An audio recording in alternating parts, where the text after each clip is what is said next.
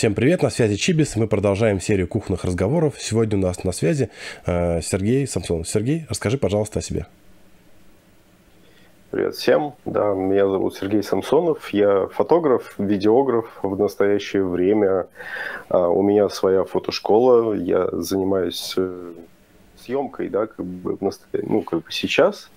А, чуть раньше у меня там два высших образования за спиной, и я по одному экономист, по другому переводчик.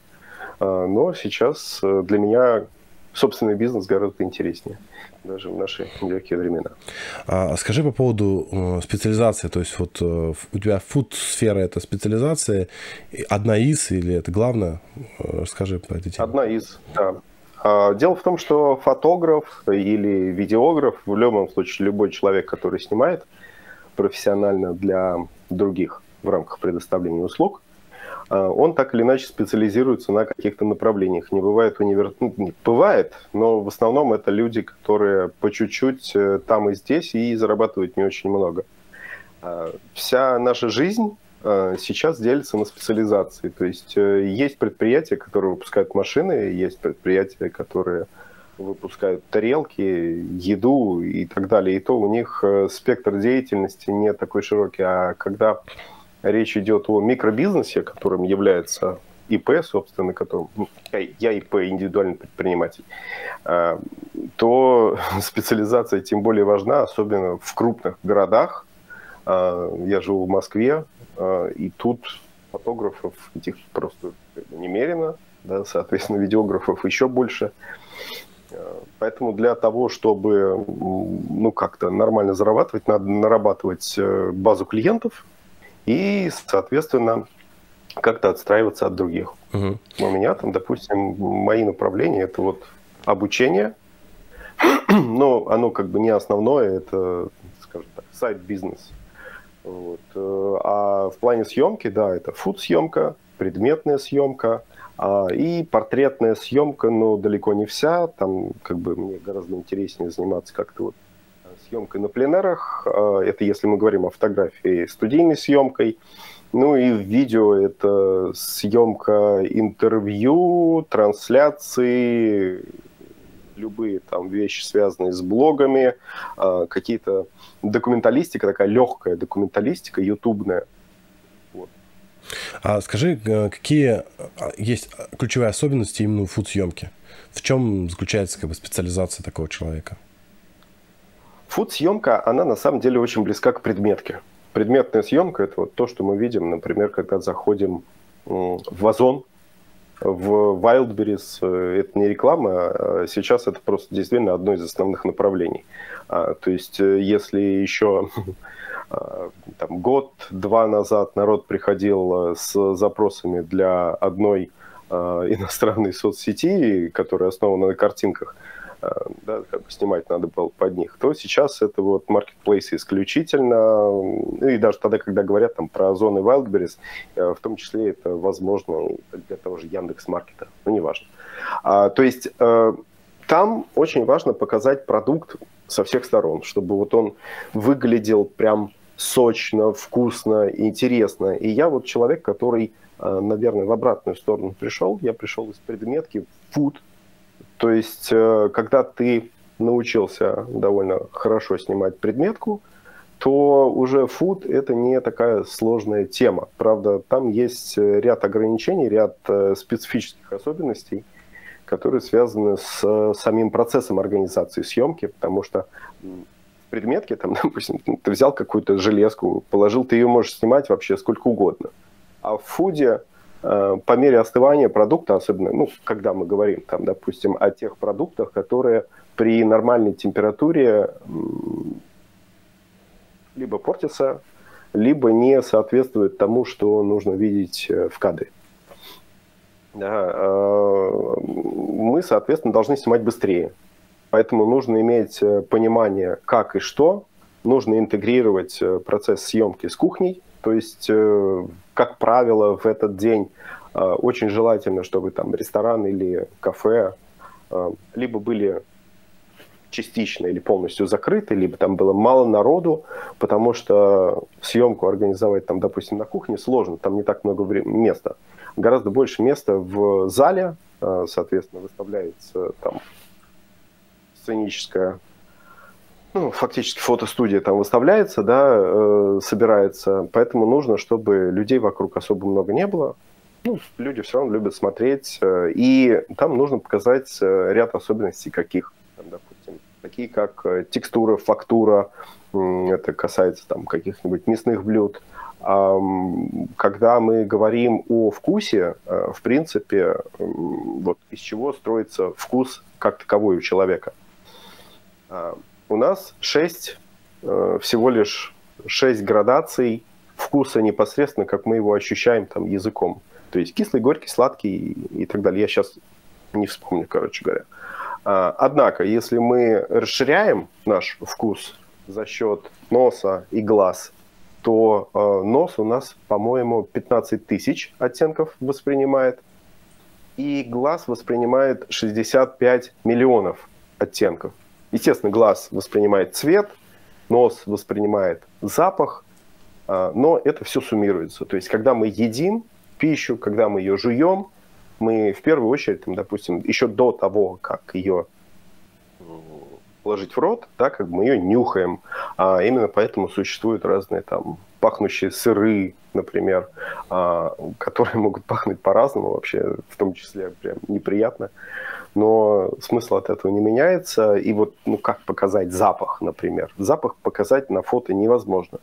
А, однако за счет манипуляции с изображением, а за счет э, манипуляции со стереотипами, то есть э, с тем, что к чему мы привыкли при восприятии вообще, можно всего этого достичь, да, докопаться до истины, да, как бы показав фактуру материала, показав текстуру э, того, с чем мы работаем, э, можно человек, у человека э, вызвать даже слюнки от э, фотографии, если она снята правильно. А можешь какие-то вот буквально несколько лайфхаков сказать, как, как это можно сделать? На примере какого-то конкретного продукта, может быть, не знаю, э, пиццы, роллов. Ну, смотрите, да, как бы вот мы берем мясо.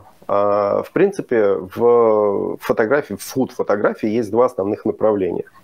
Есть пуристы, к которым я в том числе отношусь, причем отношусь я к этому а, не столько принципиально, сколько вынужденно, потому что эм, основные заказчики фуд-съемки – это э, рестораны, это, ну, как бы, по крайней мере, в моем, в моем уровне, потому что я не работаю с рекламщиками, э, там закрытая каста такая, в которую э, допуск очень сложный вот, и немножко другое там оборудование, организация процесса и так далее. А, но э, вот э, на том уровне, где я работаю, это там съемка для меню, съемка для ресторанов конкретно, то есть для тех людей, а, которые продают, им нужно делать фотографии, которые стимулируют продажи конкретно вот на уровне микробизнеса.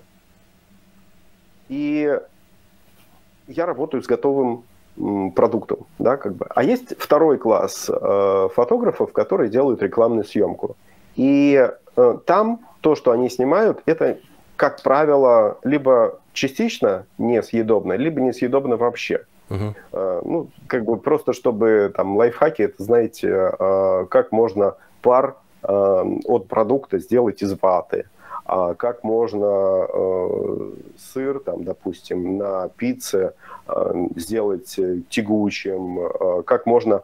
А, там, они даже стейки очень часто не жарят. То есть они берут кусок мяса, а, мажут его различными красителями, чтобы он выглядел а, соответствующим образом. Иногда там берут какую-то горелку, прижигают чуть-чуть, и получается то, что что я бы назвал иллюзионизмом. То есть они создают именно иллюзию э, вкусного продукта. Вот о чем я и говорил, да, то, что мы запах не можем почувствовать, и вкус мы не можем почувствовать, я имею в виду непосредственно запах и вкус. Но если мы видим, что сыр тянется, то э, прекрасно, ну, как бы человек понимает, что а, продукт горячий, продукт вкусный. Мне сейчас, я вот говорю, у меня сейчас слюноотделение даже пошло. Согласен. Вот. А, да, короче говоря, а, когда, ну, вот, вы привозите обычную горячую пиццу, да, и для съемки э, что будет плохо? Вы ее разрезаете, э, и вот она у вас кусок отделяется очень легко. А для нормальной съемки нужно же, чтобы сыр тянулся, нужно же показать сыр. А как показать сыр? Это когда вам привезли пиццу, там по заказу, вы видите, что там действительно сыр есть, вам это не нужно. А когда вы э, смотрите картинку, вам нужно иметь понимание, что это сыр. И вот ровно отрезанные э, края э, куска пиццы, они будут не показательны. Поэтому сверху накладывается еще сыр, он прижигается, и вот э, человек, который как бы тянет вот этот кусок, пицца же, она должна в стандартных луках, да, как бы выглядеть как, как цельный кусок, там, допустим, это одно, и как э, оторванный э, сегмент, да, чтобы было видно, что человек кладет себе в рот, собственно. А, и между ними должна быть какая-то связь в виде сыра. Вот если сыр тянется да, от одного к другому, это считается хорошо. Поэтому сверху накладывается еще сыр, он точно так же разогревается горелкой и оттягивается для того, чтобы снять. Э, есть э, ряд, там, допустим, чисто фотографических э, ходов, э, которые позволяют вам э, сделать примерно то же самое, что можно сделать там, в рекламных условиях, когда у вас э, целая команда работает над одним кадром, когда вот ну, действительно с горелками, с красками и так далее. В принципе, гораздо проще можно сделать на кухне, то есть когда у вас продукт горячий, он ничем не отличается от вот этой вот подделки рекламной, а просто с ним надо чуть побыстрее работать, да, как бы, поэтому ну, первый секрет э, для того, чтобы, допустим, снять хорошее меню, это э, организация процесса. То есть э, я даже не буду говорить там про свет, про оборудование и так далее. Это нужно организовать правильный процесс, потому что в большинстве случаев, когда человек там, допустим, не прибегает э, к услугам профессионального фотографа, который ему сделает хорошо, а, он будет э, снимать там, ну, своими силами как-то там. А, кто-то возьмет телефон, кто-то еще что-то, кто-то будет гадать, там, какую камеру взять. Нет, правильно это организовать процесс. То есть э, на кухне нужно выставить э, условия, да, что вот, допустим, вы сегодня работаете либо в режиме съемки вообще, либо в режиме съемки и готовки на ограниченную аудиторию в зале. А, то есть, э, чтобы реально часть поваров была свободна для того, чтобы а, вы могли снимать. Да, как бы им выставляется какое-то определенное количество эм, блюд, потому что съемка одного блюда занимает, ну, примерно там минут 20. А, вот в таких вот, в горячих условиях. Соответственно, вам нужен подход блюд каждые 20-30 минут. То есть, ну, фотографу гораздо проще там подождать 10 минут. Да, как бы, если меню состоит у ресторана из 100 блюд, то за один день, понятное дело, это снять невозможно. А, но, как правило, такого и не бывает, потому что когда формируется, в принципе, карта да, э, в ресторане, они, ну, как бы она либо разрастается с какого-то маленького количества, а, либо изначально там, допустим, ну, должен быть какой-то человек, который за это отвечает, да, который это все сформирует, ну и, соответственно, раскидает на несколько дней съемки. Потому что, ну, это, говорю, нереально э, снять за один день. Э, ну, поставили там, допустим, на день 10-20 блюд. Это, как правило, еще и соответствует, там, допустим, обновлению меню. А, мы внесли в меню вот это, вот это, вот это, вот это, там как бы прописали это все. А, часть блюд, естественно, не приготовляется, потому что ну, какие-то десерты, они и так э, находятся на витрине, да, соответственно, поэтому их готовить не нужно. Но есть какие-то горячие блюда, и они при съемке должны быть горячими. Сейчас скажу, для чего. А, как бы, когда вот мы, второй, да, как бы секрет, это то, что нам нужно показывать блюдо таким, какое оно есть. Это вот мы отрываемся сейчас от чисто рекламной съемки, а переходим вот именно к съемке меню, если мы говорим о ресторане. А если вы хотите показать горячее блюдо, а, то, а, ну, допустим, вот мы его можем там взяли тарелку в руки, и мы чувствуем его тепло. А визуально мы это показать э, физически не можем, да, то есть передачу температуры, чем мы градусник в него воткнем, это ну, будет бред однако у нас есть э, одна из характеристик, к которой мы как к стереотипу привыкли, это вот пар идущий, да, соответственно.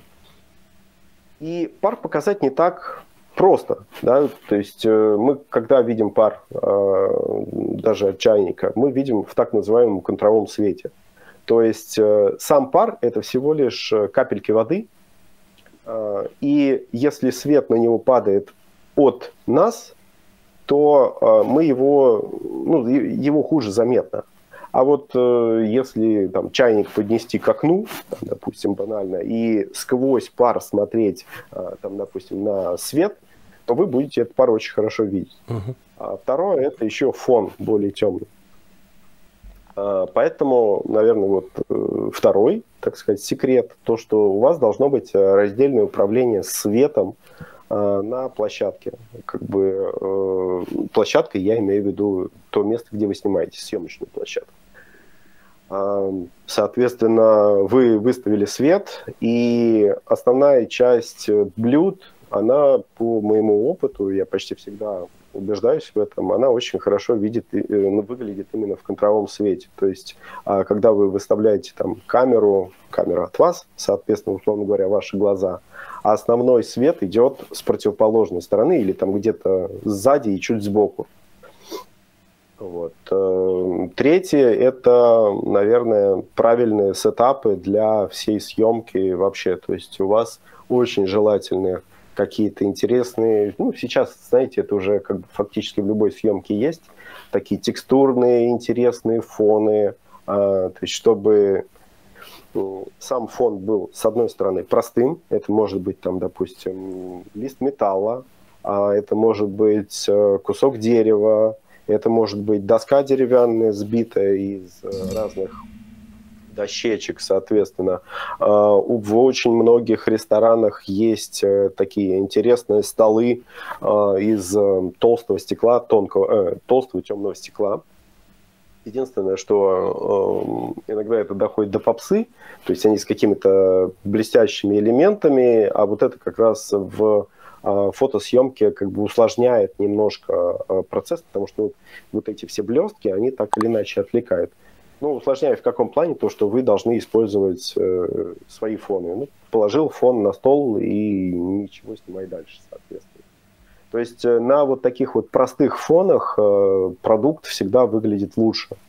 Э, если мы снимаем меню, то нужно иметь понимание еще, каким будет это меню. То есть э, надо поработать немножко с дизайнером, э, чтобы дизайнер дал понимание того, как э, это будет на меню выглядеть, потому что у кого-то там, допустим, меню стильное, ну, для а, дорогих а, заведений это совершенно нормально, когда у них меню печатается на черной бумаге какой-нибудь такой еще хороший, глянцевый, толстый. А, соответственно, если оно на черном, то вы фотографии, снятые на белом фоне, туда ставите не будете. Да? Поэтому мы используем действительно темные фоны, почти черные, для того, чтобы они очень хорошо подходили нам э, для меню. Ну, естественно, надо посмотреть, как это сочетается с тарелками. А, это, опять же, вопрос к дизайнеру. А, еще один момент – это фуд-стилизация. Это, наверное, один из э, важнейших элементов съемки. А, но я намеренно не ставлю его на первое место, потому что для того, чтобы привлекать фуд-стилиста – у вас, э, ну или фуд-стилистом может быть и повар, и фотограф. Э, то есть э, я там, допустим, когда на съемках работаю без фуд-стилиста, я как-то сам в этом участвую, прошу у поваров различные аксессуары. То есть у нас мы снимаем даже когда блюдо, мы снимаем блюдо не просто так, а мы снимаем его в рамках какой-то концепции, которую нам закладывает заказчик. Если заказчик это вы, да, вам нужно продумать, а, каким образом у вас это должно все выглядеть. Э, ну вот когда а, человек занимается своим заведением, это на самом деле довольно-таки просто. То есть э, самое главное, чтобы меню ложилось в общую концепцию, в общий замысел а, самого места, где человек находится. Поэтому если если заказчик сам участвовал в стилизации конкретного места, то э, он, наверное, знает и каким образом он хочет видеть меню. А если уже есть готовое меню, и мы его только обновляем, тут уже проблем гораздо гораздо меньше, то есть э, нам всего лишь нужно встроить э, те э, элементы, которые мы доснимаем в то меню, которое уже есть, просто снять точно так же, как оно там представлено. Если там все на белом фоне, то, ну, естественно, мы на белом фоне снимаем. А если там абсолютный белый фон, то дополнительно еще делаем обтравку. А если у нас есть какая-то фуд-стилизация, то э, мы предполагаем э, приборы, да, которые мы в кадр затаскиваем, э, мы э, выставляем соответственно, какие-то перечницы, соль. А иногда фуд-стилисты, особенно когда сейчас делаются имиджевые фото для ресторанов. Некоторые берут э, и оформляют э, часть интерьера блюдами. Я не знаю, насколько это уместно, но там уже задача идет от э, того, что задает заказчик. А, то там уже креативить можно как угодно, и мы используем для съемки не только, собственно, тарелку, блюдо, да, как бы, но и пространство вокруг. Вот. А про фуд-стилизацию можно говорить на самом деле долго, потому что это отдельное направление фуд-съемки вообще – Э, расположение элементов в кадре в фотографии, например, называется композицией. Да? Это, ну, собственно, composition с английского, это именно и есть расположение, да, как бы тупо вот так вот. Э, то есть просто расположение объектов в кадре. А если человек э, хорошо понимает там, кого-то бывает там художественное образование. Я а, очень много раз встречал а, людей, которые занимаются в ресторане, там, допустим, или пиаром, или маркетинговой составляющей вообще, а, когда они имели художественное образование, поэтому с ними фактически говорили на одном языке. Это удобно. И если у вас художественное образование, руки там правильно а, посажены, то э, проблемы со съемкой у вас не возникнет. И я бы даже сказал, что в принципе, в теории, да, можно меню отснять и на телефон, потому что э, основная часть кадра у нас выстраивается за пределами, собственно, того, чем мы снимаем. То есть, будь у вас в руках телефон, камера или еще что-то, если у вас плохой свет, если у вас нет фуд-стилизации, если вы не организовали процесс – то вам уже ничего не поможет. А если у вас все вот эти элементы, про которые там, я сказал раньше, они уже пройдены и реализованы на высоте, скажем так, да, как бы действительно сделано все качественно, то э, вам ничего не помешает это отснять вообще в принципе на все что угодно. И там будет неважно, это будет фото или видео, сделайте. Все хорошо. Окей. Okay. Вот такие вот секреты получились. А, прям техническая пауза, буквально секунду. Очень интересно. Смотрите, есть э, э, первый, первый вопрос. Значит, э, что касается света. Достаточно ли дневного света? И особенно это касается, если допустим, съемка зимой идет. Или нужен какой-то искусственный свет, может быть, какие-то отражатели. Вот. Насколько это необходимость? Ну, в принципе, я когда учу фотографов снимать, там, допустим, тот же фуд, один из первых шагов, э, ну, как раз, вот, э, знаете, как человек выстраивает для себя проблему в, всегда на пустом месте. Он говорит, что я не могу снимать, э, в данном случае это не относится, там, допустим, к ресторанам, э, человек говорит, что я не могу снимать, потому что у меня нет того-то, того-то, того-то. А это на самом деле подмена понятий и стремление к перфекционизму тогда, когда он, в общем-то, не нужен. Ведь, э, ну, допустим, а, например, когда мы учимся водить машину, если мы предполагаем, что через пять лет мы будем ездить на Бентли, вряд ли кому-то придет в голову учиться на Бентли рулить по Москве, потому что это будет э, довольно-таки затратно принципе, да, а, поэтому все садятся на какую-то простую машину, ну, на то, что есть, и ездят, а на Бентли действительно пересаживаются через какое-то время. А, Я на Бентли еще не пересел, кстати, хотя вожу уже лет 20, наверное. А, и вот э, примерно так же и здесь. Э, перфекционизм э, в теории там, любого тайм-менеджмента является просто стандартным ответом нашей психики на, скажем так, на затратные запросы нашего мозга, да, то есть вот мне захотелось там что-то делать а, тогда мы подключим там лень, а, действительно, вот э, перфекционизм, прокрастинацию и так далее для того, чтобы человек до а, финиша не дошел. Основной источник света у нас, в принципе, это Солнце. Да? Как бы на Земле э, в последние там, миллионы лет именно так и было. Мы даже им можем довольно-таки неплохо управлять. Поэтому, когда нет никакого света, там, искусственного, Э, мы можем спокойно пользоваться тем светом, который идет у нас из окна.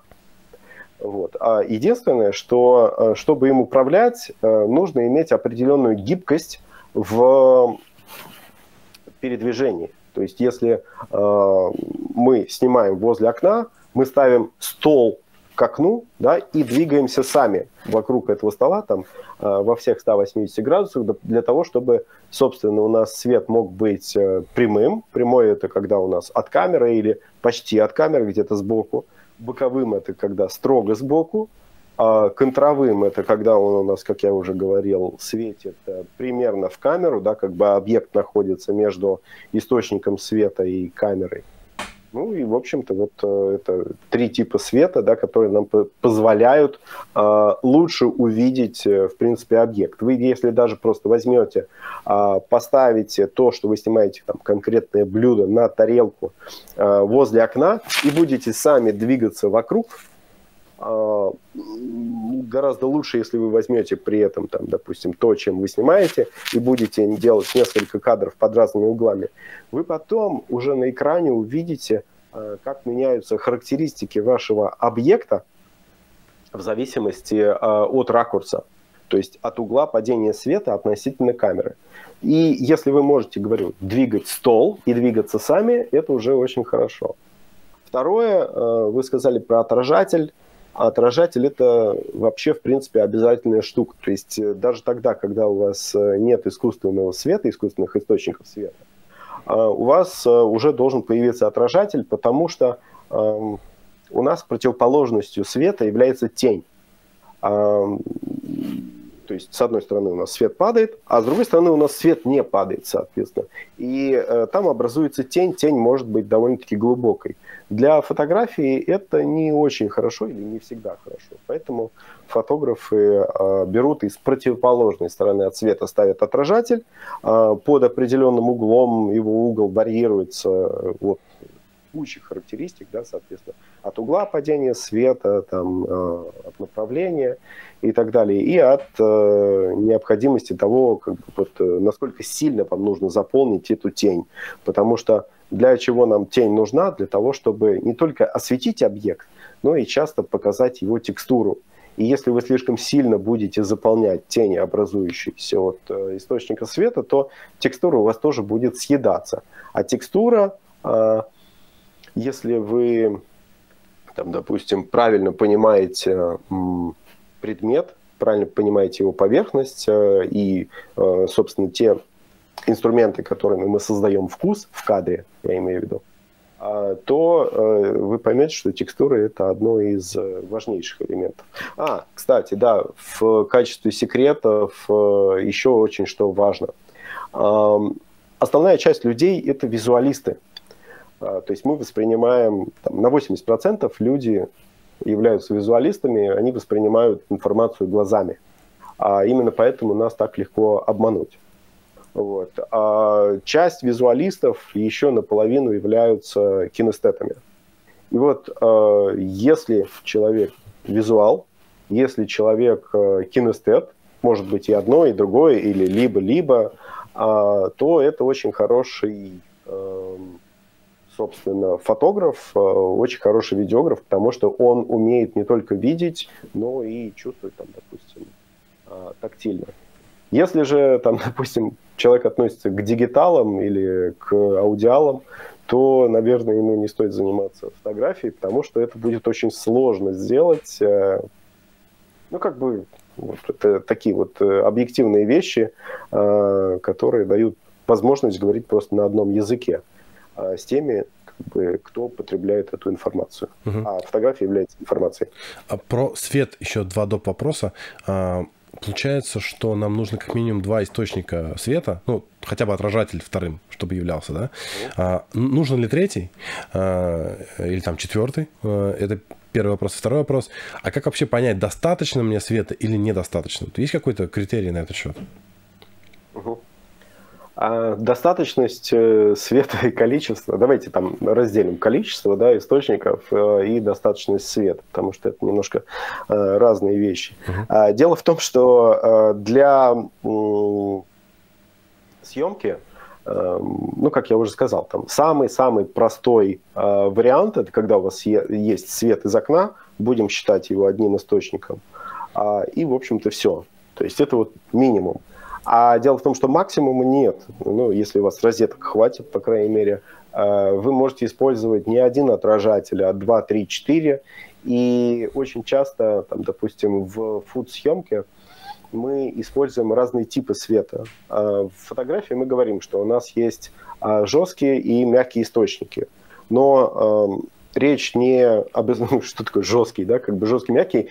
Еда может быть, там, мясо может быть жестким или мягким, да, Мя... э, например.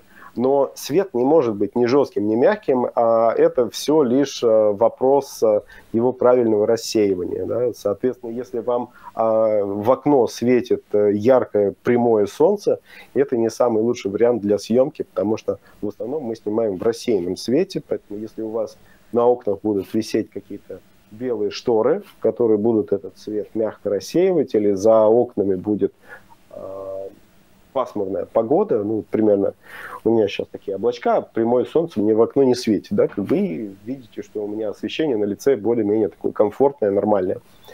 Так вот, э, кстати, да, и с другой стороны, по моему лицу видно, что у меня тень прям такая темная. Если же э, я возьму просто даже ладонь, поднесу к своему лицу, у меня ладонь будет играть роль отражателя, у меня вот эта часть лица будет немножко светлее, да, как бы тень будет заполняться. Мы э, воспринимаем в кадре э, в первую очередь объем. То есть, э, когда у нас свет прямой, э, если просто человек возьмет, повернется если я возьму, повернусь к окну просто анфас, вы не увидите объема на моем лице. Я сейчас свет падает э, чуть-чуть сбоку, поэтому объем этот виден. И то же самое имеет отношение к предмету, который мы снимаем, то есть к фуду. А, вы выставляете основной источник сбоку. И вот остальное начинает играть дальше. Мы определяем сначала характер падения света основного. У нас всегда есть основной источник и вспомогательные. Сколько вспомогательных будет, это уже не так важно. Там, допустим, а, фотографы, которые снимают продукцию Apple, они могут использовать там до 20-30 точечных источников, просто подсвечивая, ну, многие наверняка видели э, вот эти кадры, как снять там, допустим, iPhone э, так, чтобы он выглядел прям идеально. Но, э, с другой стороны, там крутые фотографы, которые снимают, например, э, часы, ну, не такие, не смарт-часы, а хорошие швейцарские часы, они тоже пользуются буквально парой источников, но а, они пользуются там десятком модификаторов, которые им позволяют переотразить а, и перенаправить источники а, на, а, собственно, часы. А часы-то они маленькие, правильно? А, таким образом, чтобы подсветить отдельные элементы этих часов. И там все время игра на угол падения, угол отражения, да, соответственно. Потому что в часах что есть? Там есть циферблат, есть ободок, ну, в смысле корпус, да, допустим, есть стрелки. И вам нужно вот эти все элементы подсветить, причем разными источниками. Циферблат подсвечивается одним довольно-таки крупным таким рассеянным, точечными источниками подсвечиваются стрелки, и ободок где-то это еще один блик. То есть э, всего получается где-то три источника. Отражатель мы тоже считаем источником света, и, в принципе, как вы правильно сказали, что э, отражатель или еще один источник. Самое главное, как бы основное правило, то, что всегда у нас в схеме, вот то, что я сказал, есть основной и вспомогательные источники. То есть, чтобы они так вот располагались, э, самый вот тот основной источник, да, как бы он должен быть самым мощным, все остальные должны быть гораздо слабее, чем он.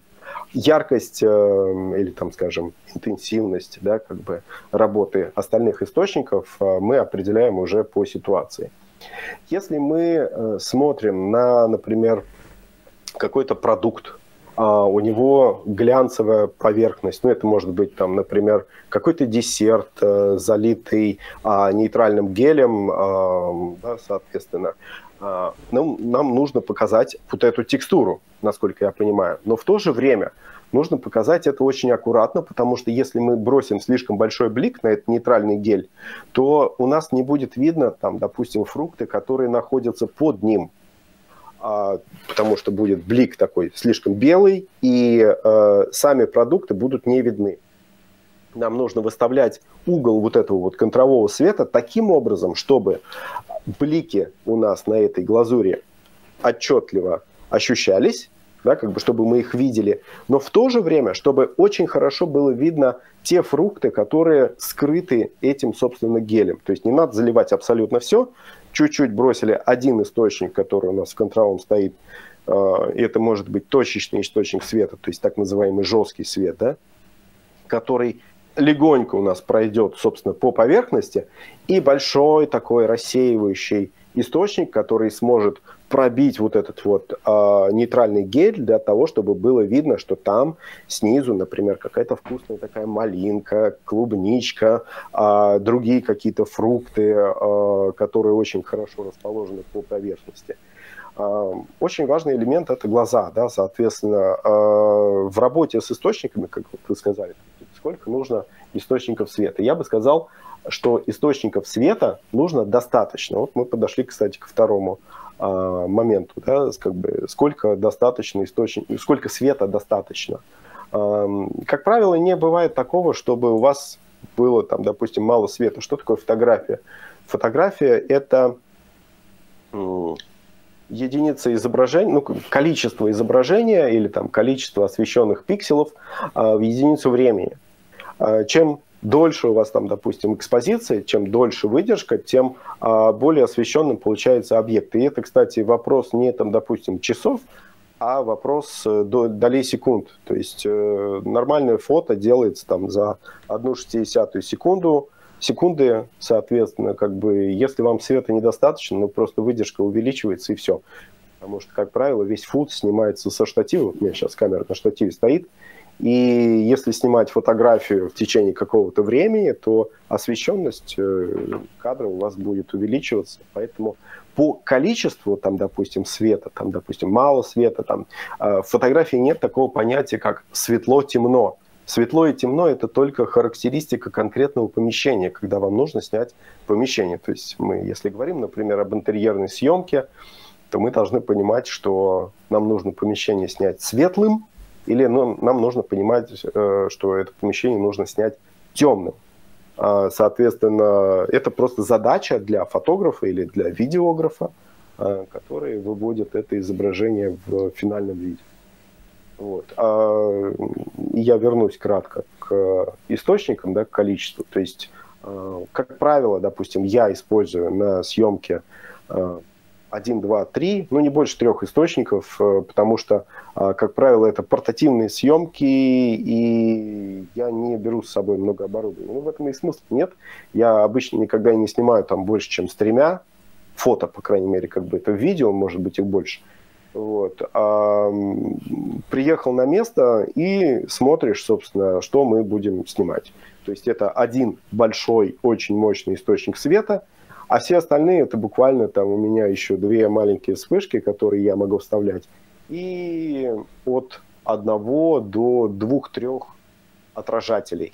То есть как бы обычный такой большой отражатель заполняющий. И остальные это могут быть э, зеркала а, или еще какие-то такие интересные вещи, которые могут отражать в том числе бликами, потому что э, на фото у нас свет работает не только для для того, чтобы осветить объект, но и в том числе для того, чтобы сформировать какой-то определенной формы блик. Например, если мы на столе снимаем и сформируем, там, допустим, на половине стола какой-то интересный паттерн, а он тоже будет у нас работать на итоговый кадр, потому что, ну, например, там стол какой-то ровный, абсолютно не текстурный, и чтобы добавить вот этой текстуры, добавить э, вкусности в картинку вообще, мы можем бросить на него какой-то интересный блик. Угу. Супер. А что касается угла съемки, а, как лучше фуд-фото делать? Сверху, сбоку или как-то под углом? Как обычно? Практика какая? А обычно практика это довольно-таки просто. Мы идем по аналогам. То есть, если мы берем а, задачу, например, а, обновить меню, то мы в первую очередь смотрим, как что снято в меню.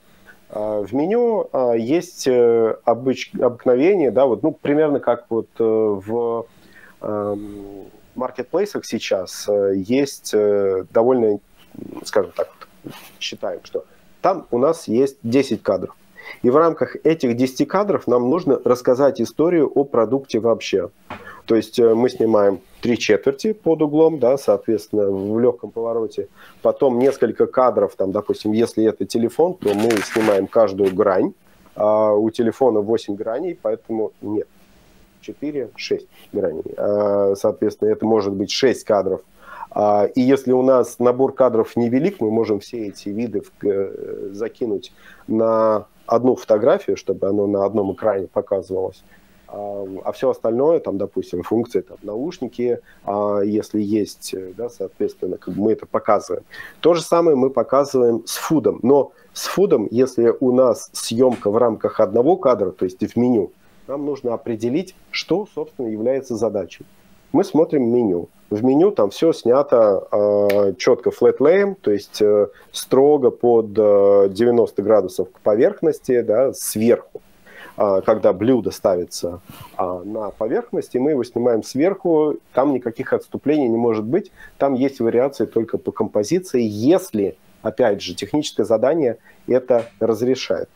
Если же у нас э, какая-то имиджевая съемка, то есть, ну вот смотрите, flat lay, это такая функциональная. Это вам а, примерно как вот вы смотрите на комплектацию автомобиля, и вы понимаете, что у вас будет. Там, аудиосистема, климат-контроль там, и так далее. Вот это набор характеристик. Точно так же flat lay вам э, ставят в кадр полностью блюдо, и вы видите, так, вот тут вот есть рукола, э, тут есть э, Э, яйцо, тут есть э, салат, прошу прощения, э, там помидоры, огурцы или еще что-то. Я сейчас могу говорить о каком-то выдуманном рецепте, поэтому не привязывайтесь к этому. То есть вы понимаете по наполнению, каким будет вкус. И таким образом понимаете, что вы испытаете на выходе, возможно, да, если э, у вас то, что вам принесут, будет соответствовать меню. А, с другой стороны, если нам нужно создать вкус за счет фотографии вкусной как таковой, а, тогда, естественно, мы снимаем под углом. То есть мы никогда не снимаем тарелку, э, там, допустим, с ее уровня, как мы снимаем, например, человека, потому что человека мы снимаем с, примерно с уровня его высоты.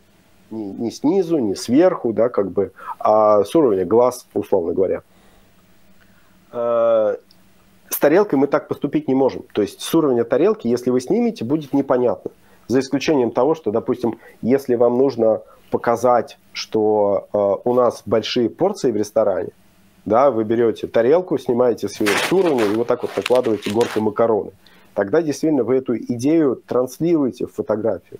Но я, честно говоря, не встречал никогда задач таких от э, клиента. Согласен. Поэтому все, что снимается, это примерно под 45 градусов, собственно, к поверхности. Вот, э, это основная часть. И дальше идут вариации, собственно, того, что вы пихаете в кадр. Угу. А, супер. А э, что должно быть на фоне? И фон его лучше, ну, если мы говорим по подложку какую-то, купить, сделать, Какие вообще советы по фону именно? И нужна, нужен, нужна ли какая-то стенка у фона? Ну, то есть, если, допустим, под 45 градусов снимаем, э, достаточно ли только горизонтального фона или нужен еще какой-то э, задний фон условно? Угу. А, дело в том, что э, фон – это один из элементов э, фотографии как таковой. Э, что бы мы ни снимали, у нас всегда есть основной, основной объект и фон – а, поэтому к его выбору нужно подходить точно так же осознанно, как и э, к основному объекту. Одна из э, основных ошибок там, тех же начинающих фотографов заключается в том, что они просто не следят за фоном. То есть э, нам нужно, чтобы фон был, во-первых, не замусоренным. Когда вы выставляете кадр, э, обращайте внимание, что, условно говоря, все находится в вашей власти. Вы можете поменять все. И из этого исходит в том числе и зритель. Если он видит, что есть какие-то лишние объекты в кадре, он предполагает, что это элементы кадра, то есть что они оставлены там намеренно. Если там реально какая-то сумка в кресле, да, как бы заметно, а, какая-то вилка не тем концом торчит, а человек предполагает, что это а, намеренно было оставлено в кадре для того, чтобы, чтобы что-то транслировать. Но дальше получается когнитивный диссонанс. Если человек не понимает, зачем это присутствует, он думает, что это ошибка, соответственно, это влечет к чему? Что если люди ошиблись при съемке, а, собственно, при студийной съемке, то вполне возможно они могут ошибиться и при приготовлении блюда. Именно поэтому вот все фуд-стилисты, они крайне чувствительны к тому, что они кладут на тарелку.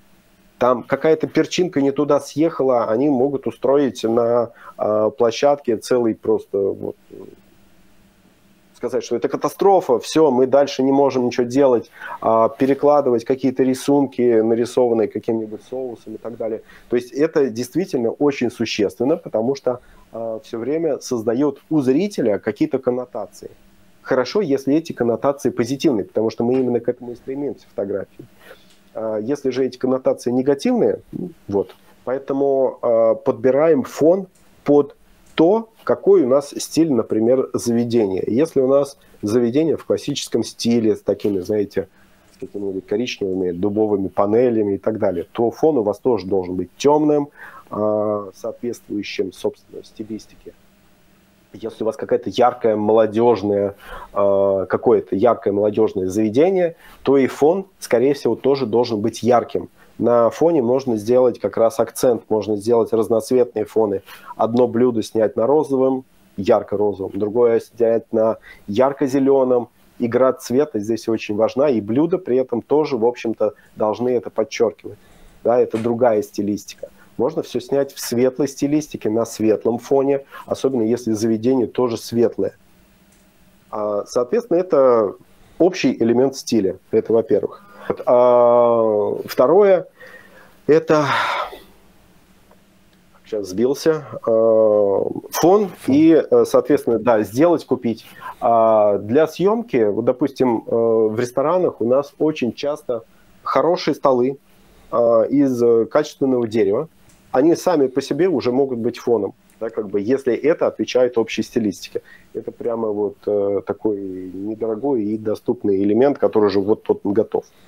А если же нужно, там, допустим, то, как сейчас там модно, а, из э, простых материалов, там даже бетон работает очень хорошо. Бетон, кстати, очень хорошо сочетается с едой. Я не знаю, почему он такой темно-серый получается. Его можно еще тонировать э, в синеву и так далее. Будет прям стильно. А это дерево, я уже говорил, э, тонированное различными морилками и прочим. Это металл, на нем тоже можно снимать, но просто нужно понимать, а, какая итоговая стилистика. Сам фон не обязательно должен быть большим, там это 60 на 60 сантиметров, это более чем достаточно. И вы сказали, что э, как бы один или несколько, все зависит от того, какой у нас угол съемки, потому что у нас все пространство, которое мы используем, в основном используется для того, чем мы освещаем, собственно, предмет съемки, поэтому э, там внесение любого объекта, оно так или иначе на сетап влияет. А, да, хорошо, когда, допустим, вы снимаете, например, э, на деревянной панели, имитируя этим стол, а где-то сзади э, у нас, ну, для этого надо понижать, собственно, точку съемки. Это более актуально не столько для фуда, сколько там, допустим, для предметки. Мы ставим допустим, какой-то еще один задник, который тоже будет попадать. Это могут быть разные две панели фоновые, да, то есть одна закрывает там, одна является подложкой. Вот и все. И э, тут мудрить особо не нужно. Угу. Ну, как бы в основном-то я рекомендую именно исходить из того, что фон должен быть простым, а в принципе старайтесь упрощать, потому что в фотографии работают те же самые законы, которые работают там, допустим, в обычном менеджменте, когда у нас есть э, э, предел а, предел управляемости, да, соответственно, то, что у нас мозг не может одновременно в голове хранить больше семи элементов, а, соответственно, в любой компании, любой отдел не может быть больше 7-10 сотрудников, а дальше надо дробить, выстраивать какую-то иерархию или сетевую структуру. Ну, это я уже ушел в менеджмент, но фотографии это сводится к тому, что у вас не может быть в кадре больше 7 элементов.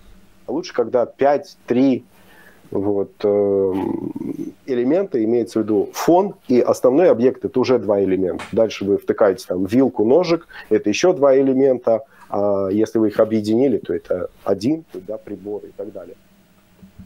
А, про, про элементы как раз а, вопрос у меня был. А, нужны ли какие-то дополнительные элементы а, для создания атмосферы? Ну, например, условно для пиццы это какие-то нарезанные отдельно грибы или там помидор а, нарезанный. И, или, допустим, что-то для создания атмосферы. Условно, если это новогодние фотографии, то какая-нибудь там веточка или еще какие-то. Вот насколько такие элементы нужны, помогают ли они? А, ну, э, в, у фотографа вообще э, вся работа исходит из технического задания. Да? В техническом задании описываются те, собственно, требования, которые есть у маркетологов к фотографу для того, чтобы он снял э, соответствующим образом сцену. Если нужно создать настроение, если нужно делать не функциональные, а именно антуражные снимки – которые помимо вкуса еще и создают настроение, да, как бы, потому что вы смотрите на кадр, а у вас создается новогоднее настроение, и вы уже по-другому будете ощущать само блюдо как таковое. Если вы будете, допустим, э, есть э, стейк э, со свечами и новогодней иллюминацией, и если вы будете есть стейк просто при дневном свете, вкус стейка будет разным. А, в хорошем настроении, в плохом вкус стейка тоже будет разным. После, там, допустим, а, обильного завтрака или после дня голодовки вкус стейка будет тоже разным. Если нам нужно создавать настроение в кадре, соответственно, мы делаем ровно то же самое. Настроение это э, создается несколькими элементами, то есть э, фотограф может снять вкусно, но вкусно это не настроение, вкусно это, условно говоря, обещаемый человеку результат. А если вы хотите придать э, этому э, какие-то, ну, знаете, это не основные линии, это всегда идут какие-то нотки чего-то, да. А, это э, сейчас там, допустим, фотографии, в хорошей фуд-фотографии модно показывать присутствие человека, но это имиджевые фотографии. То есть, например, взять вилку, отковырять кусочек чего-то, эту вилку а, аккуратно бросить и э, две-три крошки. Крошек не должно быть много, да, то есть э, э, мы понимаем. И когда вы видите вот такие кадры, первая мысль, то, что вот где-то был человек, потому что он откусил что-то, да, условно говоря, потому что остались крошки на тарелке.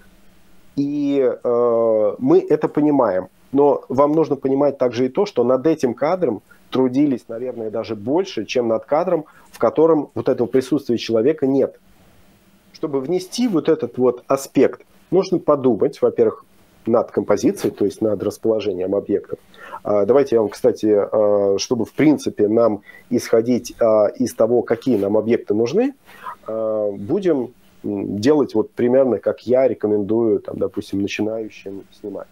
Мы ставим камеру на штатив, мы выставляем свет – вот мы сделали несколько тестовых кадров с нашим блюдом, а, и мы понимаем, что у нас очень хорошо все по яркости, все вот кадр хороший. А мы поставили основное блюдо в центр, или там почти в центр. Представьте, что у нас вот эта вот площадь кадра э, имеет какой-то определенный центр. Такой вот. Проведите через эту точку э, ре, реальную линию. Да, как бы, и представьте, что это и есть точка опоры. Э, центр тяжести, да, условно говоря. Если блюдо у нас стоит по центру, то у нас равновесное состояние создается. Мы хотим чего-то добавить, например, а, вилку с ножиком к тарелке. Мы передвигаем тарелку в сторону, потому что вилку с ножиком мы не можем добавить сбоку, поскольку у нас перевесит эта композиция. Стараемся уравновешивать. А, вносим вилку с ножиком, а блюдо двигаем в другую сторону. Да? Создаем опять равновесную ситуацию. А дальше, допустим, нам нужен вот э, вы все там к десертам, а я к стейкам все свожу, да? А к стейку нужен, например, какой-то соус. Мы продвигаем соус, но соус не может быть доминантным. Доминантно у нас всегда основное блюдо. Оно занимает основную часть площади кадра. Всегда. А, соответственно, мы его сдвигаем, но сдвигаем не сильно, чтобы все равно там 80 или 60 процентов кадра занимало основное блюдо. А, добавили вилок, да, как бы добавили соус таким боком, чтобы этот соус читался, было понятно, что это за соус, но чтобы он у нас не занимал слишком много места. Если мы добавляем его э, в кадр, чем больше мы его добавляем, тем больше он роль начинает играть, и тем больше перевешивает кадр. Мы опять ребалансируем сам кадр для того, чтобы он у нас э, получился опять равновесный. Да? Э, соус, да, где-то можно а, с чем у нас э, стейки едят, да, как бы помимо соуса а, у нас э, есть еще гарнир, там намек на гарнир тоже может быть, где-то рядом лежать, да, соответственно, а, какие-нибудь там стручки фасоли или еще что-то, ну, у кого, кто, кто с чем, кто-то стейки там с картофелем фри ест, хотя это, наверное, не самый лучший вариант. Вот. А показать этот гарнир на блюде тоже частично. И им можно поиграть для того, чтобы он был, собственно, текстурным. А дальше у нас э, хорошо есть стейк с перцем. И вот тут интересный момент, да, как бы мы перцем покрываем не только сам стейк, но можем несколько горошин перца как бы невзначай раскидать по столу. Несколько – это не 10, это 2-3 вот буквально чуть-чуть, чтобы они лежали, прямо на столе могут лежать, потому что это будет совершенно нормально, где-то на блюде а, они будут смотреться очень прикольно. Да, а сам соус можно не только бутылкой в кадр поставить, но можно и полить красиво стейк а, и показать, как он, собственно, поблескивает. Не только стейк, я имею в виду, а еще и соус. Да? То есть нести еще один... В этот момент мы понимаем, что нам нужен какой-то жесткий источник света, точечный, который будет светить как раз на соус, чтобы создавать вот этот вот блик, но не перебивать его. А дальше мы можем а, затащить сюда даже мяту. Мята очень прикольно смотрится в кадре, она зелененькая, красивенькая, прямо листочек. Несмотря на то, что обычно а, мяты в соусах, там, допустим, или со стейками не бывает. Но мяту пихают вообще во все, что угодно, а, причем не только из-за того, что она там нужна, но э, в том числе из-за того, что э, ее почти в любое время года можно достать, да, это чисто логистическая такая штука. И в то же время она и в кадре смотрится очень прикольно. Она всегда свежая, листочки, вот, пожалуйста, а тебе в кадре выглядит тоже прикольно. Ее можно, а, можно розмарин там какой-нибудь, да, ветку а, тоже кинуть э, как-то так небрежно на тарелку или там на стол. Если мы говорим о каких-то новогодних вещах, то в кадр мы можем затащить, например, что у нас связано с Новым годом. Это гирлянда, это елка, да, как бы плясать вот э, от этих э, двух элементов. Я понимаю, что это банально, можно еще игрушки елочные какие-то или новогодние подарки, да, соответственно, то есть коробка от новогоднего подарка может э, углом, там, допустим, в кадре где-то присутствовать. А, ну, это в зависимости от того, что у вас, во-первых, под рукой, а во-вторых, э, опять же, возвращаясь к техническому заданию и к той идее, которую вы хотите до человека донести. Супер. То есть, да, это всегда уместно. А, супер. Дальше вопрос э, постобработки. А, насколько важен Photoshop в фудфото?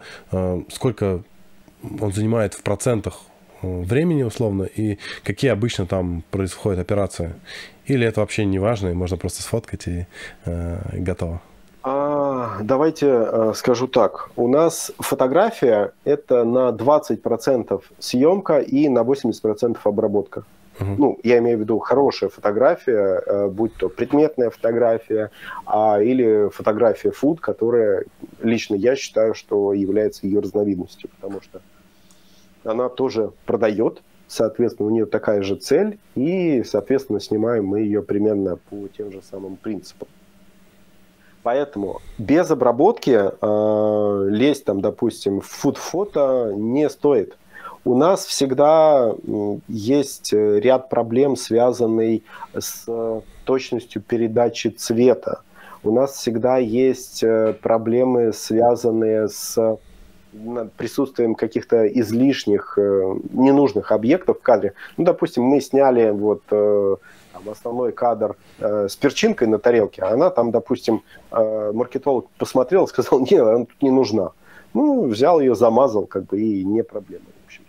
А, то есть э, у нас, э, когда мы говорим об обработке, как бы давайте будем исходить из того, что она нужна всегда. А, для портретных фото и для предметных фото тем более. А, поэтому а, все фотографии проходят э, в обработке, ну, как бы говорить там про Photoshop я бы не стал, потому что э, люди обрабатывают э, в разных э, программах это все, и все это зависит от, опять же, технического задания.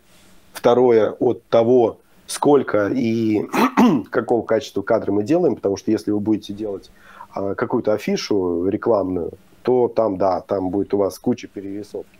Если же вам нужно по-быстрому все стилизовать, э, отретушировать и обработать, там поможет вам любое потоковое ПО, там вроде Lightroom, э, которое вам э, поможет очень быстро, там, допустим, пару сотен фотографий в течение дня довести до ума. В фотошопе вы это просто не сделаете, да?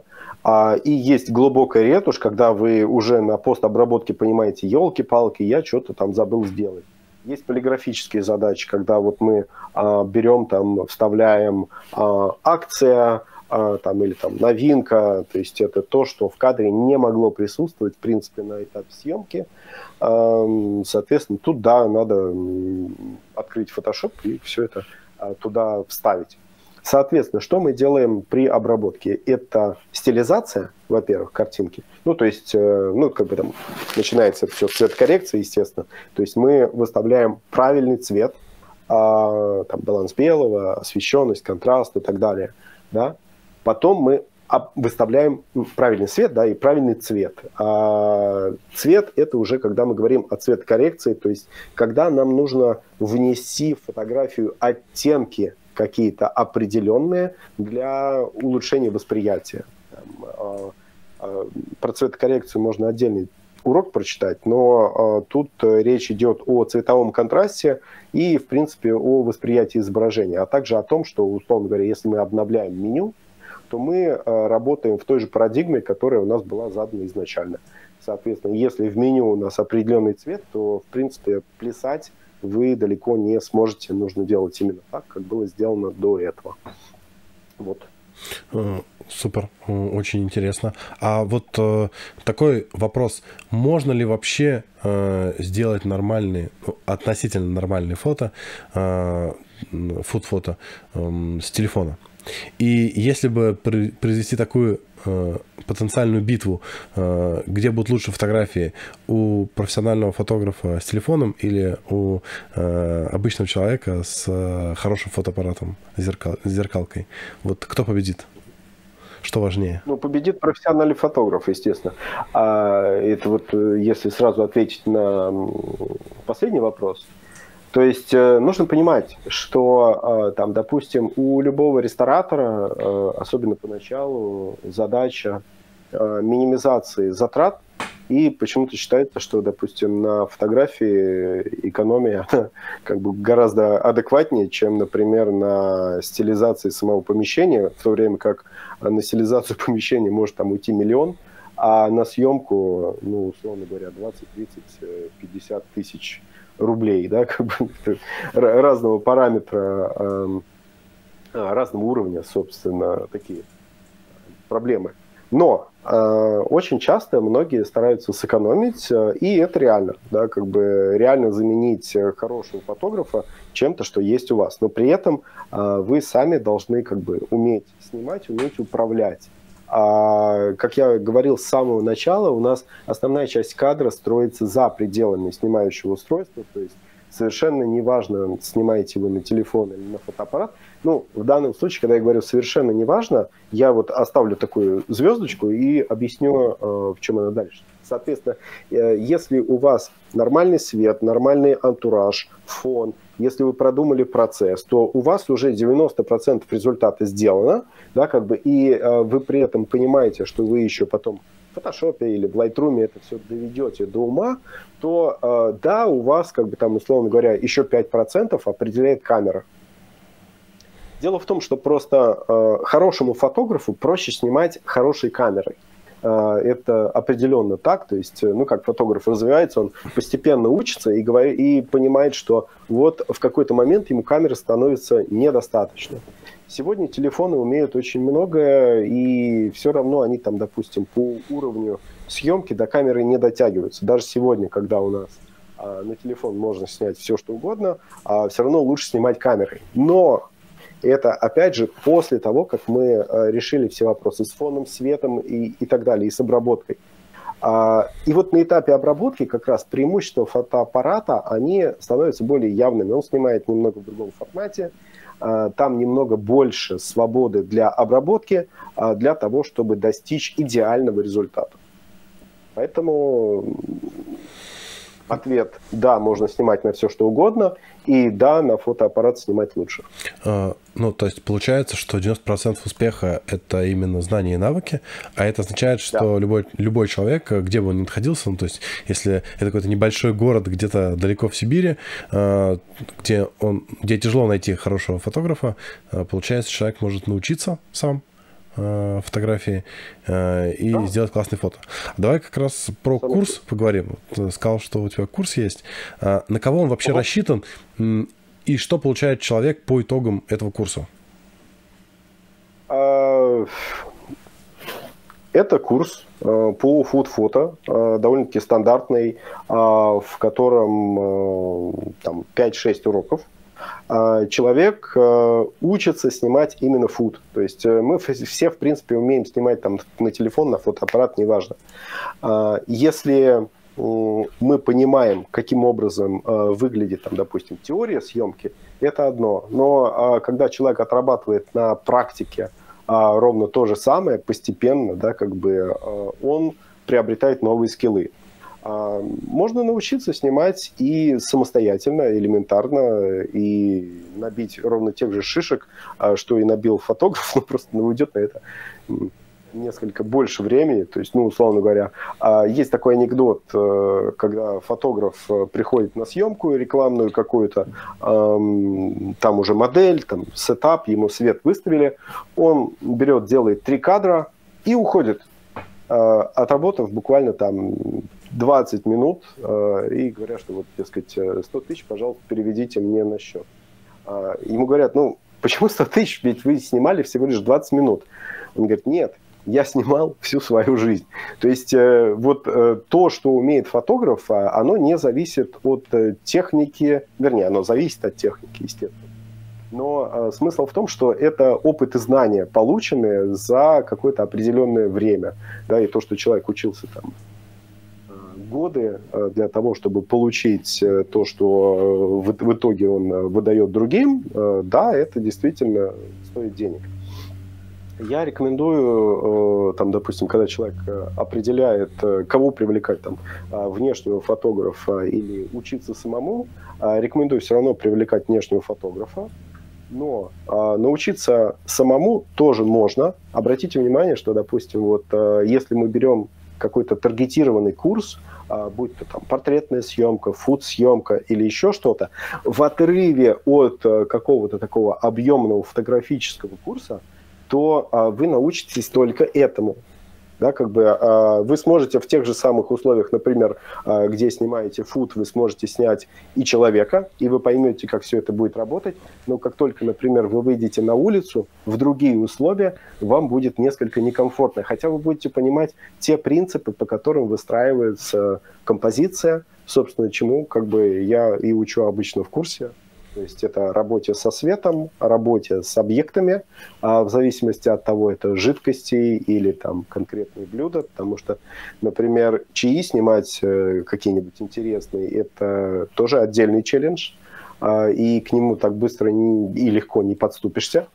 Вот. А, я учу обрабатывать э, и все вот это упаковываю в единую такую концепцию. Супер.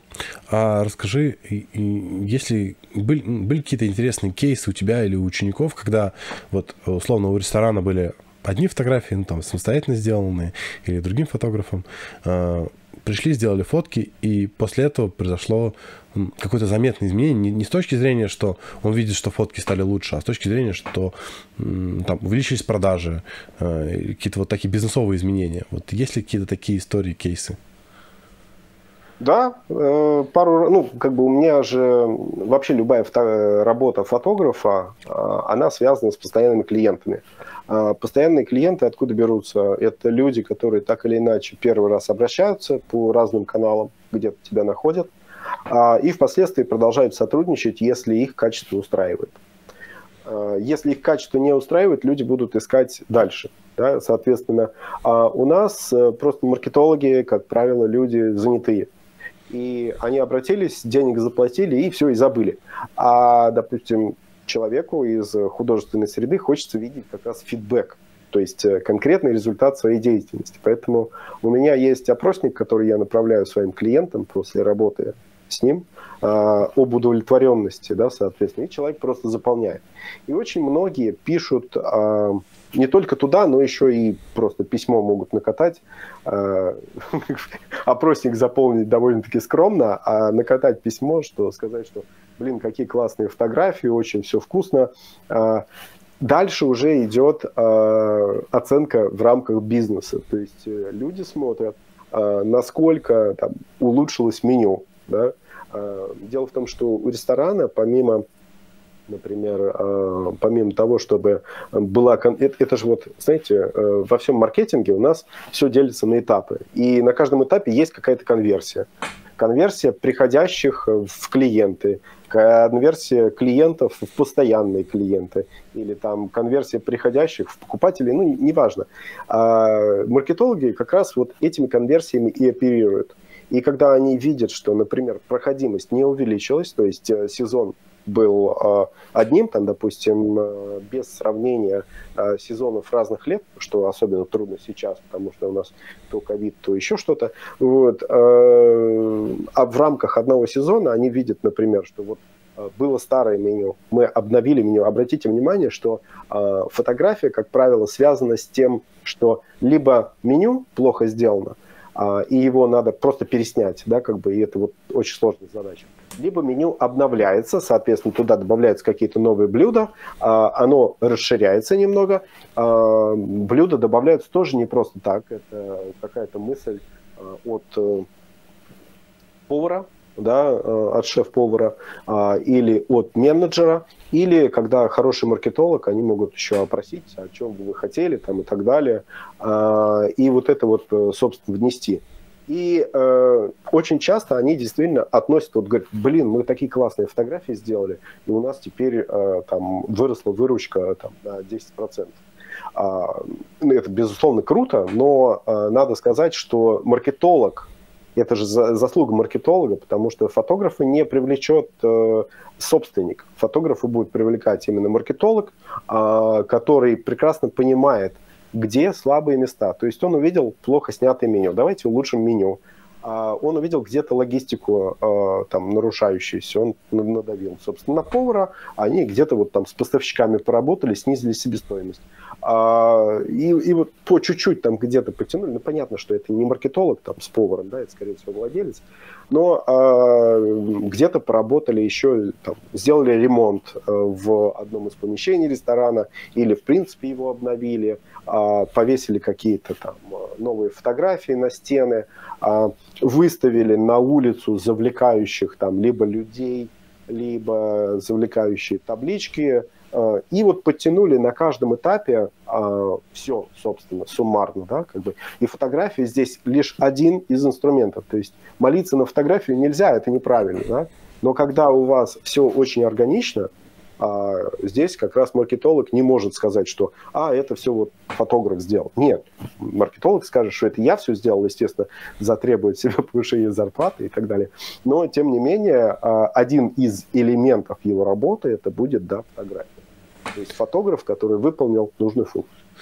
Ну, могу сказать, что э, для некоторых э, видов э, бизнеса фотография очень имеет весомое значение, например, вот для dark kitchen, да, э, или для получения заказов с агрегаторов, потому что мы по себе э, видим внутреннюю нашу статистику, что рестораны, у которых классные, э, классные фотографии, полные фотографии, не стыренные с интернета фотографии, не, не, не, не блюда без фотографий, э, они прям могут там на 30-50% повысить количество заказов, которые к ним э, приходят. И, и это причем как снежный ком накапливается, то есть люди, людям проще заказать, когда они видят фотографии, тем более, если это качественные, хорошие фотографии.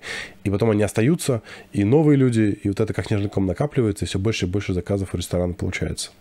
Вот, поэтому да, я могу сказать, что... Для тут... онлайна я абсолютно согласен. Да, тут э, фотографии могут прямо драйвером роста конкретно служить. А, окей. А, супер, кейсы отличные. А, скажи, чем отличается... Вот три каких-то ключевых отличия видеосъемки от фотосъемки? Вау. Ну, э, первое это то, что э, видео это 50 фото в секунду. Это вот такое основное. А второе, то, что у нас эм, всегда фотография имеет ограничения. Эм, два, два типа ограничений. То, что, во-первых, она плоская, в отличие от э, трехмерной картинки, которую мы видим каждый день э, за пределами нашей головы. Да, то есть мы привыкли смотреть двумя глазами, а фотография является, ну, она плоская, реально, она проецируется на плоскую матрицу, и она не может быть объемной в принципе. Но при этом нам нужно показать этот объем в кадре. И второе, что мы теряем в фотографии, это движение. Движение, э, казалось бы, с фуд-съемкой особо не связано, но э, в видео есть вот это вот преимущество. То есть там, да, кадр точно такой же плоский, то есть мы теряем одно из э, особенностей восприятия реальности, но в видео есть, условно говоря, движение. Оно тоже условное, а, это, как я сказал, последовательность из фотографий, но его, с, им, с его помощью мы получаем еще один инструмент влияния на восприятие человека – с другой стороны, там есть и недостатки, то есть э, ну, для онлайна это не принципиально, потому что в онлайне у нас есть и фото, и видео. Вы можете на экране одного устройства смотреть и то, и другое абсолютно идентично. А если же у нас речь о меню, меню я имею в виду бумажное, вот, которое вы листаете, то туда видео очень проблематично сделать, вставить, да, как бы вам нужно э, искать какие-то инструменты, там, вроде вывешивания больших экранчиков э, в заведении и прочего. Вот. Но э, сам процесс, например, наливания кофе, наливания каких-то красивых соков, э, наливания вина, поскольку он действует на те же стереотипы, которые мы видели в жизни, ну вот мы берем бокал, да, и наливаем вино, мы видим, это один из элементов создания вкуса в визуальной форме мы понимаем, какого, не только какого цвета, но еще и а, дополнительный какой-то уровень восприятия фактуры к нам приходит. А, понятное дело, что вино очень сложно так определить, но мы видим, а, как мы его наливаем, и у нас опять же вот э, вкусовые рецепторы начинают работать, и вот эта вот инерционность, она потом, я так понимаю, конвертируется гораздо лучше. Соответственно, вот а, если мы говорим об онлайне, то видео, наверное, в онлайне а, не то что выравнивается, да, но оно выходит на первое место по отношению к фото. Ну а в плане съемки э, мы сейчас в основном-то снимаем с постоянным светом, поэтому не так принципиально, э, что мы снимаем, фото или видео. Просто разные медиа требуют э, разных материалов. А, а какой ты бы посоветовал лайфхак для того, чтобы снять более классное видео. Один. Что самое главное, на что обратить внимание, чтобы видео стало э, ну, качественно лучше от этого? Это надо потратить еще, короче говоря, а, еще полтора часа для того, чтобы поговорить о том же самом. Но, а, в принципе, э, ровно те же самые принципы работают и для видео. То есть, э, если мы изначально исходим а, из хорошей организации, света, композиции и прочего, да, вот те, те советы, которые я рекомендовал, они точно так же актуальны и для видео. Другое дело, что э, сколько времени мы смотрим на фотографию, мы не знаем, но это в любом случае не два часа, и не час, и не полчаса, это какой-то определенный длины клип. Э, оптимально действительно там брать где-то от 15 секунд до э, минуты, э, для того, ну, не на блюдо, да, в принципе, а на какой-то ролик для того, чтобы понять его смысл. В Ютубе есть одно из э, правил, э, которое выведено не Ютубом самим, а пользователями. А если в течение 10 секунд э, ролик не цепляет зрителя, то он уходит. 90% зрителей отваливаются после первых 10 секунд. А если вам удалось зацепить за 10 секунд человека, то он посмотрит дальше еще минуту. Дальше отваливается 50%, да? И досматривают до конца, вот, собственно, ровно половина, в зависимости от того, естественно, какой у вас контент, какой длины и прочее. Соответственно, у вас стоят две задачи. Зацепить человека в первые 10 секунд и э, либо сделать видео длиной 10 секунд – а, либо сделать видео на минуту, но зацепить его хорошо в первые 10 секунд, а в остальную минуту развить этот успех для того, чтобы конвертировать этого человека, а, ну, допустим, если мы говорим о функциональной съемке, в продажу. Да? Примерно так вот э, нужно и думать. То есть э, что-то очень интересное в начале, и потом мы показываем, допустим, что-то э, более, ну, там, развивающее наш успех и закрыть. Э, я рекомендую использовать, кстати, знаете, здесь как э, вот те же схемы вроде АИДы, которые применимы у нас э, везде в маркетинге, да, как бы она работает. И вот сначала мы а, разжигаем желание у человека, ну, точнее, просто привлекаем, да, а затем заинтересовываем его, а, создаем у него желание принять какое-то ключевое решение и, собственно, в конце закрываем, так сказать, сделку, то есть э, говорим там, типа, ну, что-то, какой-то контрольный выстрел для того, чтобы... Призыв к действию. Э, человек... Да, совершенно верно. А, супер, а, отличный совет. А, сегодня было классное интервью. А, лично для меня это было открытием. Я понял, как много разных а, факторов а, есть в фотографии. И более того, э, самое, что для меня было интересным, э, что я увидел, что там есть механизмы. Вот это особенно мне понравилось. Балансировка э, блюда с точки зрения, что есть некоторая ось, вокруг которой надо балансировать.